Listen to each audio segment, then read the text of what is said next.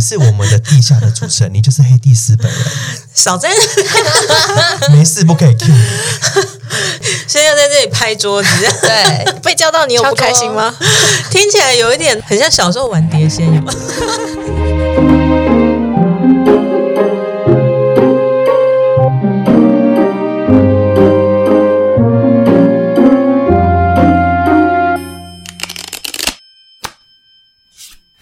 欢迎收听塔罗疗愈记事，我是伊藤，我是听听，我是 Sunny。今天呃，我们要来做什么？我们要来解读所谓的塔罗牌的迷思。我们的节目也做大概二十几集了，那其实还是有很多的观众，他对于塔罗牌这个东西有兴趣，可是他好像有一点顾忌，对不对？嗯，好像蛮多人都有一些顾忌的，但是好像我们自己讲没有什么说服力，所以我们又再把阿梅。请来我们的录音室，请他来为大家破除这些假讯息。于是我就变成本节目固定来宾。你是我们的地下的主持人，你就是黑帝斯本人。少在，没事不可以 Q 你。现在要在这里拍桌子，对，被叫到你有不开心吗？听起来有一点很像小时候玩碟仙，有吗？一直传讯息给他，他会不开心，所以算是有啦。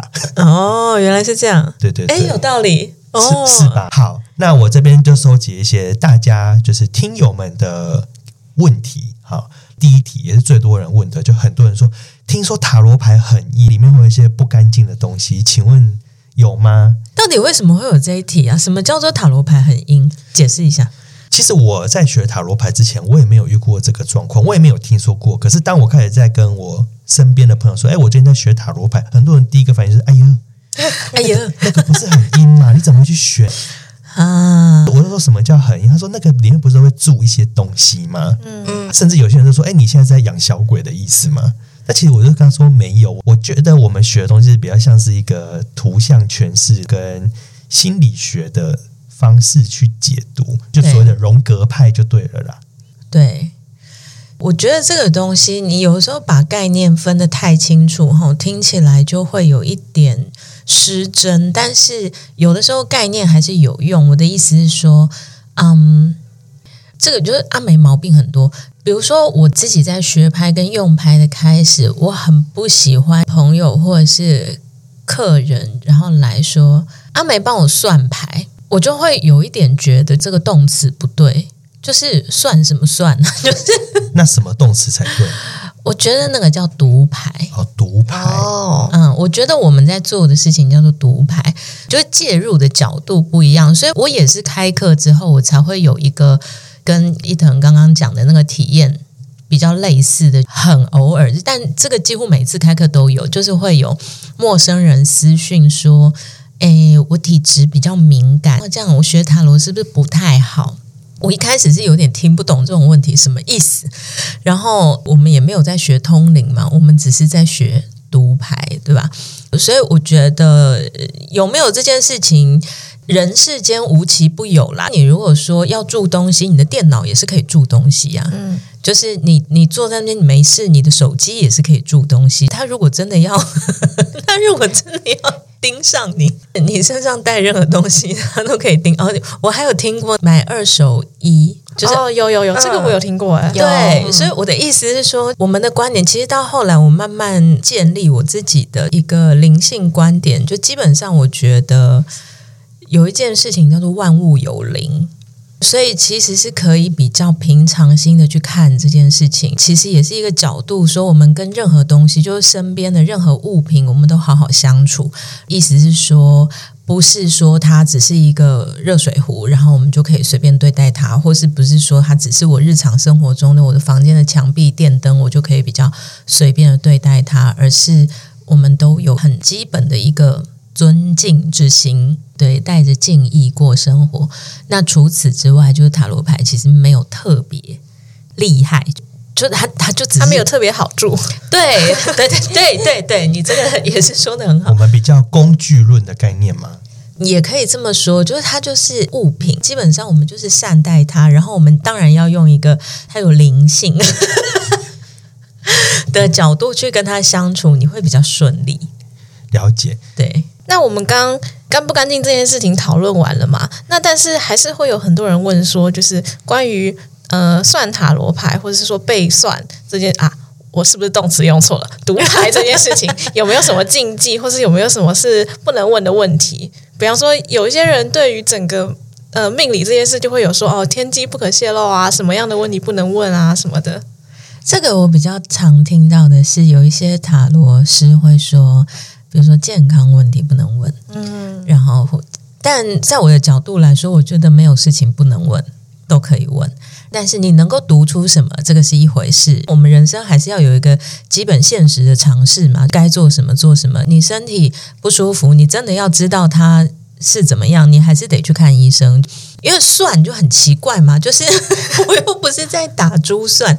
但是我觉得占卜的占是一个动词，但是占这个字，我觉得它就比较好，是因为。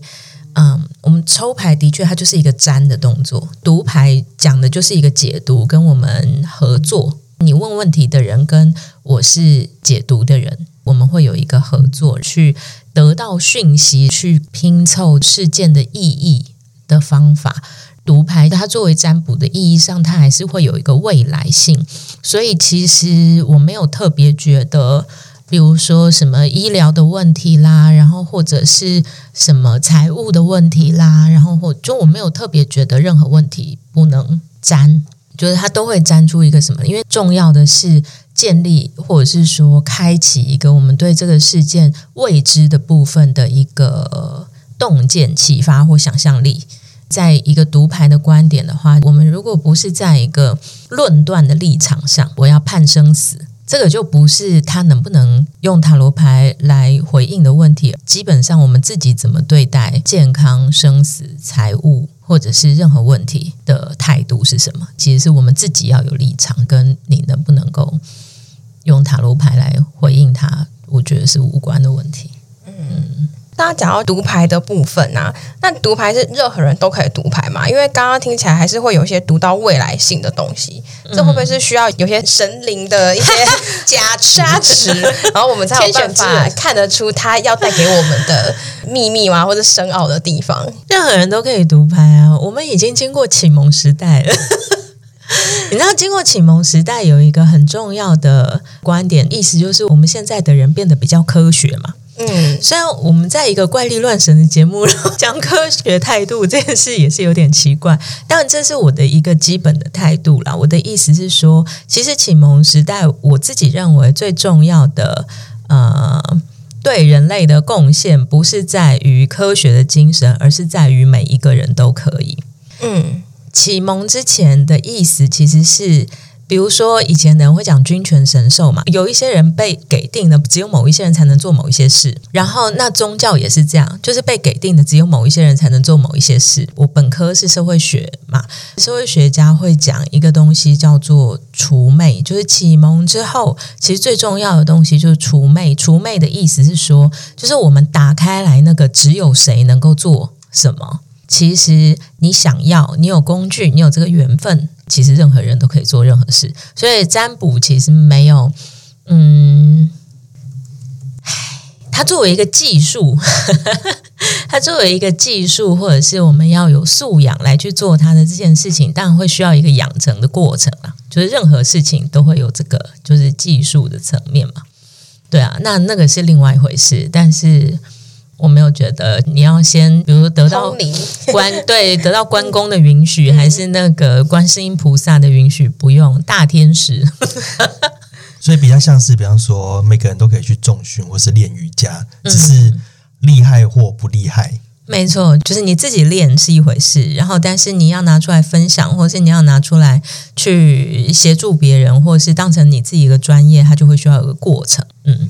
在想这个感觉。下一个问题，我觉得攻击性强一点。你刚刚虽然说你认为是读牌不是算牌，可是还是有人跟我说你们就是在算呐、啊，因为就是七十八张啊，七十八分之一，然后排列组合抽三张，所以他就说塔罗牌这个东西不就是统计学加几率学，再带一点话术，所以他可能不用理解那些牌意什么。就比方说今天要算这个感情，就是啊会来算感情，不外乎分手、失恋、暧昧。就几种可能性，然后排列组合这样，对对对对，然后他就听一下、嗯、啊，这个话啊，听起来感觉是要分手了。那你觉得嘞？我有点不知道怎么反驳他。我个人不认同，可是我可能话术不够厉害。你你不认同，那你是怎么想的？因为我觉得，像以几率来说好了，我们通常都会邀请一起读牌的人一起洗牌，是，所以那个牌是他洗的，对，然后牌是他抽的，所以那个几率是在他手上。我也没有暗示他说你要抽哪一张，就我们没有出老千呐、啊。对，然后有时候他比方说，像我至少算牌，我不会只有抽一局牌，我通常都会抽三四局牌。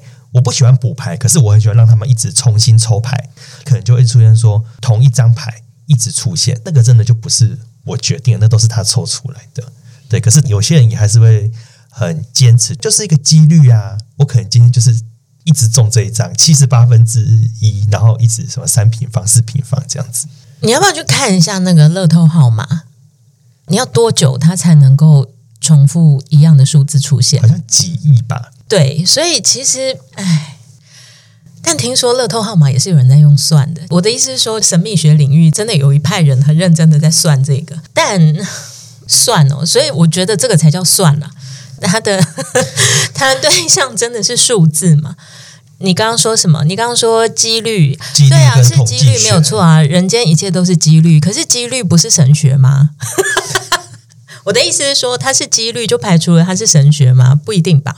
嗯嗯，我是有的时候我是有一点觉得啦，这个东西没有一定要变出一个究竟，因为神秘学的意思就是说。有的时候，你把它逼到最后面，真正的那个究竟，你是没办法问的。我觉得其实天降大雨也是几率嘛，然后那个气象预报准或不准，它也是有个几率嘛。占卜这件事情，它的重点，你对这件事情有没有感觉？你有没有进入那个？我们可以用概念来称呼它，就不管它是几率还是说。嗯，荣格讲说这个叫共识性，其实我觉得现在你也可以翻译过来，它就是一个灵性来称呼几率事件，几乎是极类似的概念。重点还是在说，我们有没有打开我们的感觉？你有没有愿意开一个门，然后让那个可能性进来？你有没有在观察跟这个东西相处？当你能够打开来。一个感觉的门，然后试着去跟这个东西相处的时候，几率它可以，或是几率它也是有意义的。最明确的例子就是博杯嘛，没事，为什么问一个问题，他可以站在那边，然后连续十三个、十八个圣杯，就那什么意思？这个东西就完全不吻合我们对于几率的想象。可是你如果说把数据再变更大，一整天有多少人在那边把这个杯，它可能最后还是会吻合，就是我们对于几率的概念，就算起来它的那个可能还是差不多。可是为什么我站在那边就可以连续十三个、十五个圣杯？这到底什么意思？所以它是没有意义的吗？我觉得应该也不是。嗯，我觉得刚讲启蒙时代，就启蒙时代之后，我觉得科学精神发展到最后，其实有一个比较。负面的影响是我们试图摒弃，就是我们一直在割掉意义这件事情，因为意义需要诠释，而且意义需要人的参与，而且意义需要的是人除了理性之外，它有一个感受性，就是你能够跟这个世界互动的那个美的那个部分的参与。嗯，可是我们如果试着去摒除这些东西的时候，就是你可以摒除一切美感。也不科学，嗯，故事也不科学，当然神话不科学，然后感觉还有情感的互动，我爱你变成是一件不科学的事情，好像也不对吧？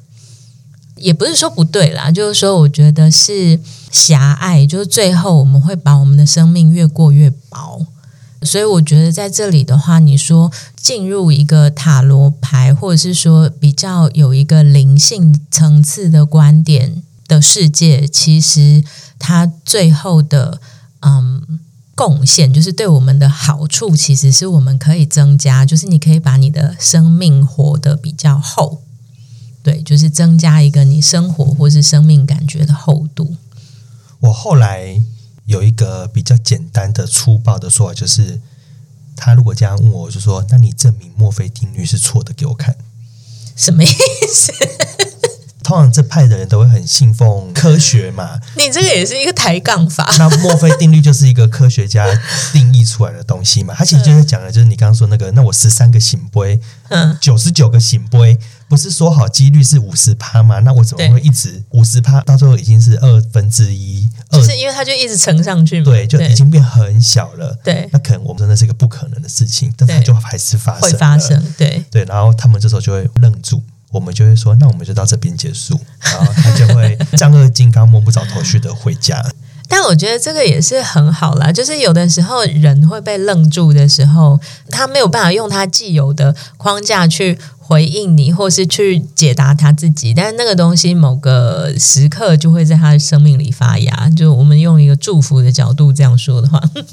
刚刚聊到几不几率这件事情，我自己是有一个比喻，我是觉得，如果假设这个世界，呃，更外层真的有一个造物主的话，是那他设计一套规律，然后让他自己可以转，这件事情不是很合理吗？就是我们做了一台电脑，然后它就有层次里面在里面可以跑，然后我们生活在那之中，所以我们的生活抓得出这些规律、几率或任何的。的东西就很合理啊。那我们今天算牌算出来了这个东西，然后你觉得它是几率，那也没什么不可以。那我们就来用嘛，看这个讯息可以带来什么帮助。就是它是几率这件事情不会抵触，我们可以使用这个方法。就它是一个还是一个合作的概念，然后我们尽量是一个合作的概念，而不是排除的概念。嗯嗯。所以，其实某种程度，这种人是不是对这种身心灵方法，他要求那个纯度很高啊？里面如果有科学，他就他就会觉得，嗯，我觉得基本是这样想的啦。世俗害怕灵性，嗯。人需要活在世俗世界之中。我的意思说，这个需求是确实存在的。人需要活在世俗世界之中，因为我们没有世俗的方法，我们活着其实很不安全。你出门要花钱，你要知道你在这个世界上怎么生存、怎么赚钱。你过马路要看车，类似这样，这个叫世俗世界。可是世俗害怕灵性的意思是说，灵性它有一个层次，就像刚刚伊藤在讲，宝贝那个东西，宝到后来，我们就会一次一次的见证所谓世俗观点的不可能，然后它会一直发生。所以世俗害怕灵性的意思是说，灵性其实一定层次上是在让世俗的规则变得不可靠。嗯，所以后来我都会发展出一个，刚刚伊藤讲说攻击性，我其实日常生活有的时候也可以是一个蛮有攻击性的人嘛。我后来很常会攻击他们 的方法叫做，其实科学就是一个一神教，就它排他性很强，而且它是一个唯我独尊的，它所有列出来的规则，它要求的都是服从，它要求的都是就是你就只能信我，你要是不信我，你就是笨蛋，你就是愚妇，你就是对。但是退一步来说，当我把我的那个攻击性的那一部分拿掉，站在一个比较同情的立场来说的话，我会觉得世俗害怕灵性这件事情是可以体谅的，就是它是一个可以可以理解的事情。因为，唉，那我现在就是要出门找工作嘛，那神明跟我说不要，那要我怎么样？可是我现在就是好想要这件事情，你占卜出来跟我说这件事情会不好，那你是要我怎么样？但是我自己做占卜这几年时间也算多年了啦，就这么多年时间下来，有的时候真的是会有一个感觉，就是生活真的会跟你想的不一样。我每天想的很好，就是我下个月要干嘛，下下个月要干嘛，但是那个占卜出来你会看不懂，看不懂的时候，就是那个占卜的讯息真的会跟我们的。构想我们觉得合理的那个路线，就是它真的落差太大的时候，你会真的觉得你到底在说什么？你到底要我怎么样？可是我会重复的体验这件事情吗？很长，就是那个未来的发展，真的就是会跟你想的不一样。其实有一个很常来找我占卜的人，也算是一个老朋友，但是我们日常生活没有那么常联络。然后他要是没有认识我的话，他会是那种不迷信，就是。理性科学，对对对对对，比较理性科学务实的人。然后他有一次来找我，是有两个要签约的那个合作公司在选，他有他自己的那个理想嘛，就是比如说 A 公司会满足他的理想，但是 B 公司可能可以给他提供比较好的条件，类似这样，或者是 B 公司比较礼遇他。然后，但是我那个时候站出来，我意思是说，其实在他内心的那个倾向性的那个选项上面，就是排出来，我觉得不对，我觉得对方公司会收手。我那时候跟他讲这件事情的时候，他就是一直觉得怎么可能？为什么？然后我说有可能过程当中会有一个那个。交涉的破裂，就是有点像说，最后其实你会得罪他，他就一直重复的问我一件事情说，我如果知道我会得罪他了，那我就不要得罪他就好啦。我就重复跟他讲这句话，他听不懂。我说，问题是你不知道会发生什么事。我们得到的讯息是这个，可是你不知道这件事情会怎么演嘛？可是我就像跳针一样，就是一直重复讲这句话。问题是你不知道会发生什么事。他说不是啊，我们已经知道我会得罪他，那我就不要得罪他就好了。真的不是这样。最后是嗯、很礼遇他的那个窗口被 fire 了，就是他离开之后，我说是女性主管会有意见，但最后是就是很想要邀他进去的那个窗口被废了，而且确实是那个公司是女老板。那个女老板讨厌那个窗口，所以这当中一定还是有误读嘛。所以我误读的部分是我认为是他会得罪对方公司的女老板，但不是，是他那个窗口得罪对方公司的女老板。他那个时候就是事件发生的时候，他非常激动，他就传了一大串讯息给我说：“黄永梅，你真的是个妖怪。”这样，我觉得有的时候这个事情就是这样。我的意思是说，你这个事件发生了，意思就是你原来所有的计划都要推倒重来。那就是我们刚刚说，你不知道未来会发生什么事，有点像是说，灵性的世界真的是对世俗的规则是有挑战和危害的。可是这个其实就是一个灵性的世界它存在的意义和存在的方法。因为很多时候我们生命的成长就是需要靠一些我们所谓生命转弯处，就是很多就是不预期的转折。它会打开来你的很多理所当然，或者是说你对你自己比较僵固或者是贫乏的认识，最后你会发现，其实那个可能性，你自己的可能性会比你以为的多。就是我觉得这个是一个占卜，我们允许灵性的世界侵扰世俗规则的一个嗯。会让你活得比较丰富跟有深度的一种方法的观点啦，这样。好哟，谢谢阿梅的分享。那我们刚刚就是阿梅也讲到嘛，读了那个朋友的牌的这件事情，然后有提到的，我们好像知道他会不那么顺利，但中间可能对一些细节还是有个误读。嗯、那所以也是会有很多人问说，就是塔罗牌到底准不准？跟你觉得准不准这件事情，它很重要吗？唉。站在我的立场哈，你说塔罗牌到底准不准？当然准啊，搞什么？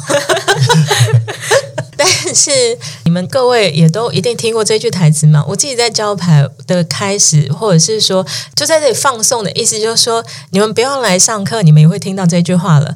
准真的不重要，它当然准，但是准真的不重要。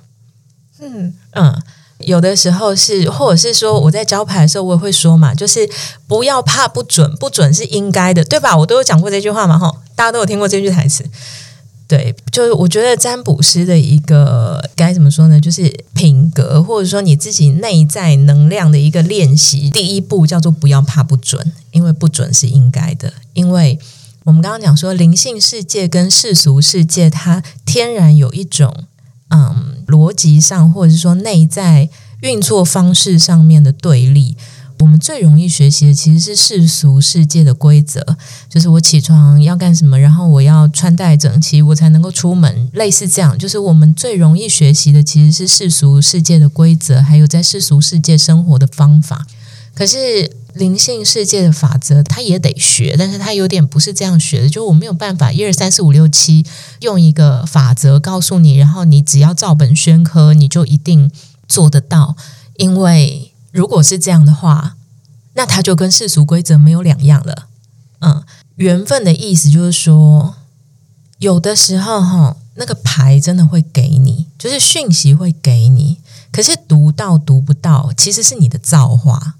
嗯。这个是一个层次，然后另外一个层次是说塔罗牌会讲话，可是他讲的就不是人话。这个我举一个例子啦，嗯，我个人以前是做财经编辑啊，所以我很喜欢跟真的是一个世俗世界的人来的人，我很喜欢跟我朋友说某某股票会涨，嗯。而且我都会一直讲，嗯，可是真的买的没有几个人，所以这叫做我已经爆牌给你了，你也没有讲人话，我就说会涨啦，我就说大家自己看着办。嗯，那有些人就会买，真的有人就是听了我的话，然后就去买，然后他就还会传讯息跟我说：“哦，谢谢你。”然后我最近真的缺一笔钱，然后这个股票让我赚了一小笔。你要不要当财经网红比较有赚头？不要，财经网红很多都骗人的。对啊，所以我们要来当不骗人的财经网红。没关系，我在这里不骗人就好。然后那个财经网红每报一个牌，最后还搭配一张塔罗牌，有吗？对，这张牌是正义牌。好，抱歉，我打断。没有，是我打断你了。你刚刚要说的是，就是对哦，我要讲的那个股票的事情，就是说，其实这个所谓的灵感或灵性，或是所谓的讯息，它是会不断的出现。可是造化弄人，你能不能把握住，真的是看你的机缘。机缘，对。嗯对啦，其实那个东西也不是说占卜师他一定比较笨，或是功力不好，或是怎么样。但有的时候，我觉得那个东西就是我们每一个人都是有限的，我们的生活经验有限，我们对生命的想象力有限，我们对于未来的想象力有限，就是这个是没有办法的，就是我们得要跟我们自己的限制相处。所以有的时候读不到的时候，很容易它就是一个我们的想象力没有到，他讲了，但是我们的想象力没有到。然后，所以有一些东西读不出来，或者是说，有的时候他现在能够给你的线索就是这些。我很常在那个自己抽牌，有的时候我真的会对那个牌就是出来满头问号的时候，我就会重抽，然后我就会补一句说：“你可以用我看得懂的方法跟我说吗？” 但是我觉得这一句很有用的意思是说，嗯。我如果用这个方法跟塔罗牌，就是我跟他要一个讯息，就是说你用一个我能够读得到的方法跟我说，就是那个讯息有限也没有关系，就你不用告诉我全部的事，可是你告诉我现在看得懂的事。那这个时候你牌在翻出来的时候，我就会很认真，就是很认真的意思是说，我就会相信我现在想到的事，我现在能够得到的一个呃解读或诠释或想象，我就能够相信这件事。讲，然后我觉得这个占卜到后来，我觉得这个是一个对我来说有用的方法。嗯，刚刚一直说他会给我们讯息，然后又说里面没有住东西，嗯、那个讯息到底是谁给我们的？我们到底是从哪里获得这些讯息？宇宙。你刚刚说什么？宇宙？哦、宇宙。好。对，那宇宙的话，我们要怎么相信宇宙？它真的给我们讯息，就是我们要去的方向。这个又回到前面人会问的说，统计学啊，或是几率，我们比较可以研究出哦，这个才是我们人类，我们世俗知道要走的路。嗯、可是这个宇宙给我们的，我们要怎么去就是相信它？因为刚刚阿美又说，我觉得它很准嘛。那准的这件事情，我们要怎么去知道这个宇宙它是准的？嗯，你自己对这个问题有一些基本的想法吗？我自己也觉得觉得有，就是因为我们在抽牌的时候，确实是有看到一些方向，比如说过去、现在、未来，你确实过去是有。有时候还蛮贴合到你要问的情境，可是当然就是我问的疑惑，就是我自己还是不知道那个讯息到底是怎么样，就是传递给我们的，因为我们自己身上其实也没有带天命，那他为什么会给我们这些东西，或是我们要怎么去理解这个东西就是真的？所以听起来，Sunny 还是有一个心结，有一个纠结，就是我没有带天命，就是我这我又没有通灵，或是我又没有什么，因为我想说会不会是我找到很厉害的占卜师，他比较可以通，比较跟宇宙的连接比较深，所以我算这副牌会比较准。其实啦，嗯、呃，我这个不是要批评这个身心灵业界哈，但嗯、呃，我反而会对通灵的读牌有一点保留啦。或者是说，他说他是塔罗师，然后他说他是通灵的占卜者，这种我反而会比较保留。但保留的意思不是说我觉得这种比较不好，或比较差，或是怎么样，而是，唉，我会觉得，唉。怎么办呢？就是我好想讲别人坏话，可是我就那个 那我给你一把枪好了。就是我们有一位德国的仙姑朋友，啊、他都喜欢说这个牌现在感觉很悲伤啊。对对对对 对，那这一种它也是一种用通的，没错。对，那你觉得你要怎么批评？批评他，你应该会觉得比较过瘾，比较 OK。对，好，对就谢谢这位德国的仙姑。虽然我不知道你有没有在听我们的节目。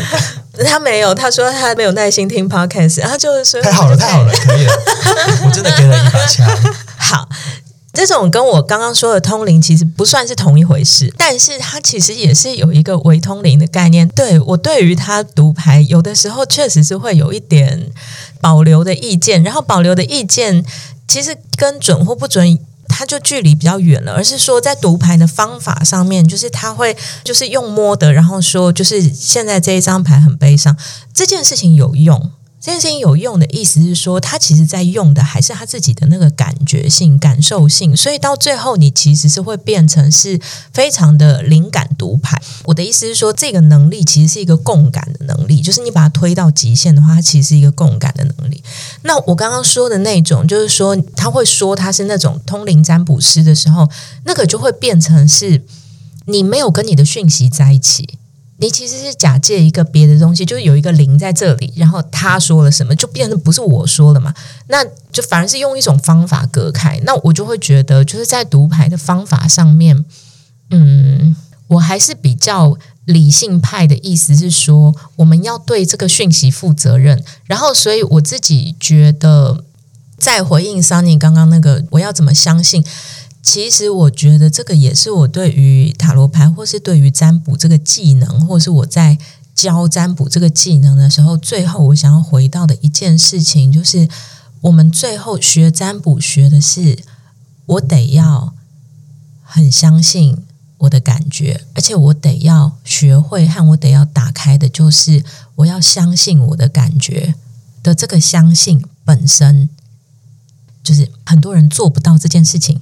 相信自己的感觉，这个是一个能力，这个是一个需要开发的能力。然后最后，相信自己的感觉是什么呢？它就是直觉。我是一个相信我自己感觉的人，我就是一个拥有直觉的人。所以有一些人会说，怎么他的直觉很灵，或者是我是一个有直觉的人，我是一个直觉超差的人。那个会说我是一个直觉超差的人，他真正在说的就是我总是不相信我的感觉。嗯。所以我觉得最后就是说，其实理性和感觉不是一个互斥的世界，理性可以为感觉服务，感觉也可以为我们的理性服务。我觉得读牌它需要结合的是这个。再回到那个伊藤的邀请，我们如果要批评一个那个灵感系仙姑 的方法的话，就是说我可以把感觉开到最大，可是当我把感觉开到最大的时候。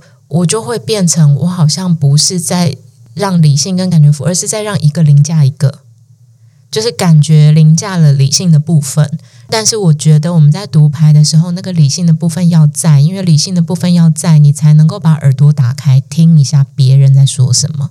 跟你读牌的那个对象还是很重要嘛。我要相信我自己的感觉，但是那个对象还是很重要。所以就是这个东西，它还是需要一个啊、整合。性的平衡，嗯，整合性的平衡，对，这是一个听起来很有学问的，嗯的句子，嗯、，OK 吗？可以。好，那谢谢刚刚阿美的分享。那其实我们的 Podcast 频道啊，从开播开始就陆陆续续有人说到说，哎，我们在哪里学的？那想要学可以去哪里学？那是不是？今年你有要开课吗？有啊，我每年都会开课。我现在，呃，对，我也不能够承诺太早，因为我也不知道这个每年会持续多久。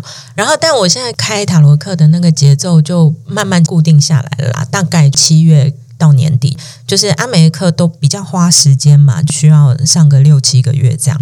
然后今年也是会，如果没有记错的话，好像是七月五号开课。然后，但是详细的讯息我还是会一样，就是会有一个表单给大家。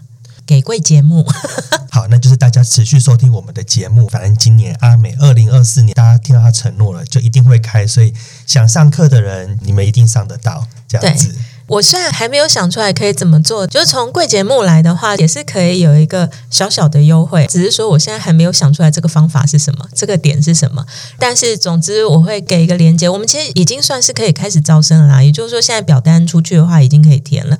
我每年都会有一个那个春分之前的超早鸟优惠，因为我们其实七月才开课。我会把时间拉这么长的原因是，对我来说开课它都是一个年度计划，因为我的课的时间很长，就是。七月到十二月，所以我想象中就是你如果说想要来上这个课的话，你也是会需要一个年度计划，就是把你的时间排好，然后你可以做完这件事情，这样。所以我觉得在年初的时候做这个决定是蛮好的。对，我们刚刚就是默默的收到一个小小的置入的夜配啊，对耶，我们有超早鸟超早鸟优惠，超早鸟优惠，没错。好，那就谢谢阿梅今天来上我们节目。那想要这个超早鸟优惠，就麻烦准时密切关注我们的社群，还有节目的资讯来。今天谢谢阿梅的到访，谢谢大家，耶，谢谢。